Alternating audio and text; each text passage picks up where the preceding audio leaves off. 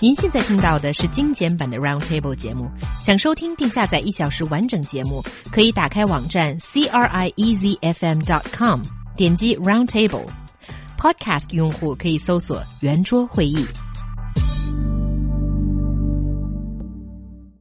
You have your eye on that dream job, but you don't quite have the skills or qualifications for that position. No matter how many times you submit a resume, you get nothing but a letter of rejection. What would you do in that situation? Would you do a creative overhaul to your resume? to make you a viable candidate. I'm using so many euphemisms as I introduce this topic. 简历中把在肯德基收银写成在世界五百强企业做财务管理，已经不是什么稀罕事儿了。更有甚者，共青团员眨眼就成了共产党员，短期培训就成了名校毕业生。正值高校就业季，简历造假，文凭注水，该怎么破？So, guys, is inflated resume commonplace these days in China and elsewhere? Probably it's quite common here in China because according to a report by Xinhua News Agency, university graduates are increasingly inflating their resume in order to get good job interviews opportunities. Many students exaggerate or fake their experience in the resume to get good interviews. Against the backdrop of the slowing economy and lackluster job market, some graduates are making their resumes look more attractive or glamorous, the report said.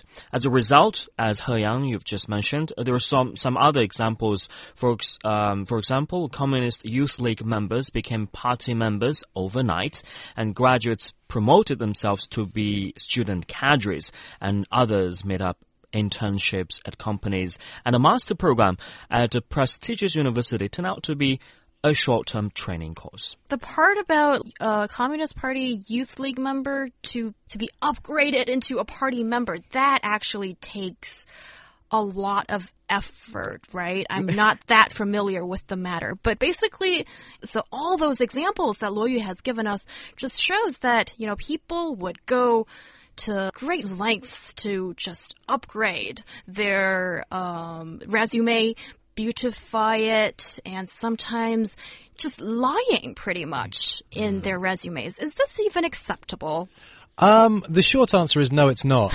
But I mean, there's a world of difference between lying and perhaps you know embellishing a little bit. Ooh, um, nice. I often, nice when I was a student, I often used to fantasize about uh, embellishing my CV somewhat, and in fact, I actually did it in in in some way. So, as you might be familiar with, in in the UK, uh, when you get your undergraduate degree, uh, it's either first class degree, second class, or third class, and the vast majority of people get second class degrees, and that's split into two categories: the upper second class and the lower second class. And Mm. upper second class is abbreviated to Two one. two one. So that is styled on the paper as the number two, and then a colon, and then the number one.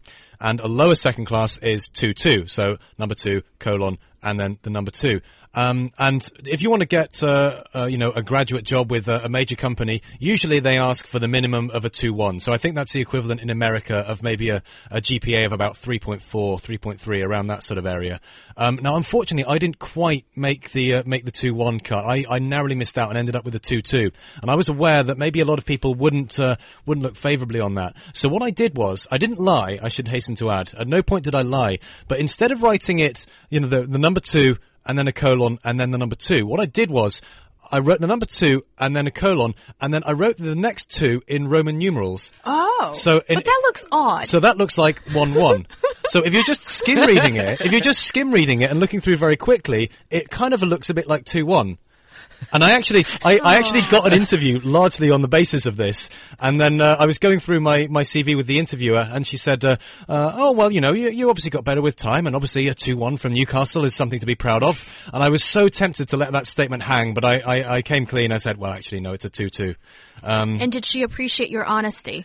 um, well, you say honesty, He Yang, but I didn't lie. You know, it was in, in many ways. I, as far as I'm concerned, it was her fault for not in- inspecting my CV thoroughly enough. Oh, you clever, clever man. I, I think it shows ingenuity, if nothing else. Okay. I didn't get the job. Oh, Yeah. too bad. Uh, what about you, Luo Yu? What do you think of this general uh, practice? It's become a practice. Can you believe that for some students? That I think it's understandable that you want to make yourself look better. It's like you know you're this average-looking girl like I am, and Oh, He Yang, you're doing yourself a disservice there. Oh, thank you. I was waiting for that. Thank you so much. So, um, okay, so, you know, there's the choice of putting on some makeup and, you know, make myself look a little bit, uh, my complexion look a little bit better and, you know, just in general look better. Or, you know, you can go to the, uh, go under the knife, have plastic surgery, and you look like a different person. So that's how I see this beautification of, of resume versus lying, basically. And I was going to ask you something, Luo Yu. And yes, what do you think of all this whole thing? First, I think, personally speaking, I've never fabricated any um, results. Of or, course you haven't. Yeah. Yeah, uh, you're a no. very honest man. Yeah, but I want to say, you know, it's actually, as you mentioned, quite understandable because nowadays most of the postgraduate students or graduate students are not very confident due to the lackluster job market. So they will go any length to secure a job opportunity or interview an opportunity to secure a job. Um, it's quite understandable, but don't go too far. I mean, you can't just make, make up an internship experience where you haven't worked for a company before. So hmm. that's not acceptable. Yeah, I mean, at the end of the day, a CV or a resume is somewhere where you sell yourself. So there's no time for false modesty. You're going to obviously want to big yourself up.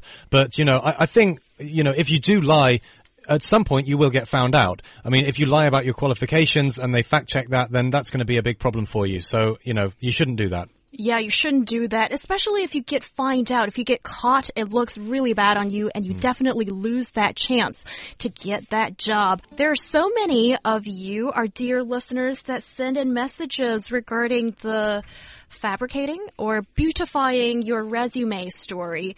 Uh, I'd like to read out a few.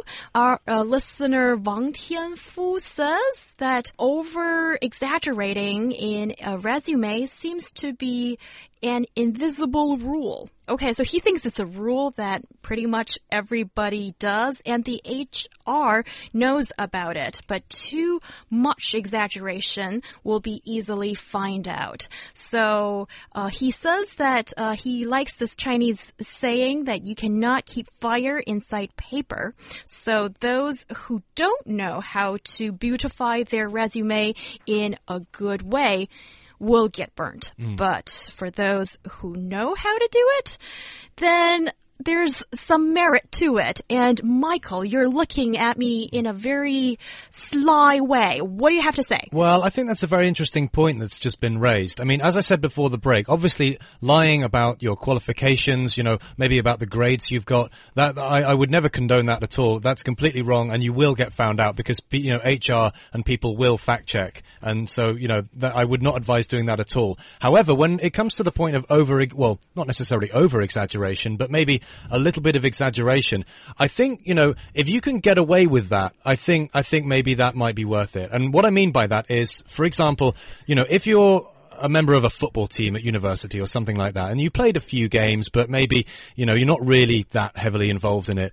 Uh, and if you if you were trying to sell that as a selling point to your prospective employer, you could say maybe you were captain of the team, you were president of the club, you organised all the sponsorship, all the travel, all the transport, all the socials, and every aspect. And you know it shows what a good manager you are, how good at organisation and logistics you are. And as long as you knew what it entailed, you know, maybe one of your friends was in that position, maybe you saw how they did it, and you could then talk about that and pretend that you'd done that. I think that's more or less justifiable. I think it's okay to exaggerate as long as you know what you can exaggerate about. As as our as our listener there just just uh, just implied, you know, over exaggeration is not good, and I think you will get found out. But as long as you can talk about it, maybe a little bit of embellishment, a little bit of uh, spit and polish on the CV is in some ways justifiable. Okay, that's kind of a useful tip, I think, for people. It's very useful, actually, but for some reason, I feel we're riding on the fringes of morality. And judging by the way how eloquently Michael just talked about it, it sounded like a personal anecdote that he actually went through. Disclaimer. That's a dis disclaimer No? here. I've, I've done no such thing. I've never embellished my CV. That's yeah, to any, I any of my believe former you. employers. I, I believe you. And there's our dear Luo Yu. What do you have to say about this um, this general situation? Do you think you have some suggestions for either the HR people or the students? Well, I think if the society has the right stance, saying that it's not appropriate to fabricate your resume, probably it needs our concerted efforts, and I think it'll be a very long-standing and painstaking process involving a lot of parties. For example, when it when it comes to veri verification process, like as Chinese students, we all have 档案 archives. They're in uh, uh, school uh, by the school authority, so it can they can include some of the very important information. For example, our credentials, educational qualities, and whether we are uh, a member of the student cadre or student association or not, and then put this very important information in the shared database and look into the future. I think this shared database could be embedded or entwined with our largest, uh, the larger scale credit, personal credit system there um, in the country. And Okay. I think because you know it, it's impossible for the HR departments to involve in this process for verification. Uh, it's just impossible. So if we have a electronic shared database, that'll be solving the problem to some extent. Okay, so creating a database that checks the credibility of people. Well, it's an interesting proposal, and there's our uh, WeChat listener, Xiao Zhou, saying that while I am a senior, I have lots of classmates around me that are looking for a job right now, and we have great pressure in trying to find a decent job. But the economic climate is, as you know, a little bit gloomy at the time. So I can understand that those who uh, try to write up extra stuff to make you look better in a resume. Thank you so much, Xiaozhou, for this message, and good luck to you and your friends in looking for a dream job. And I understand this is a very competitive climate that uh, we live in right now, and getting your foot through the door, going to the next round is the most important thing at this time.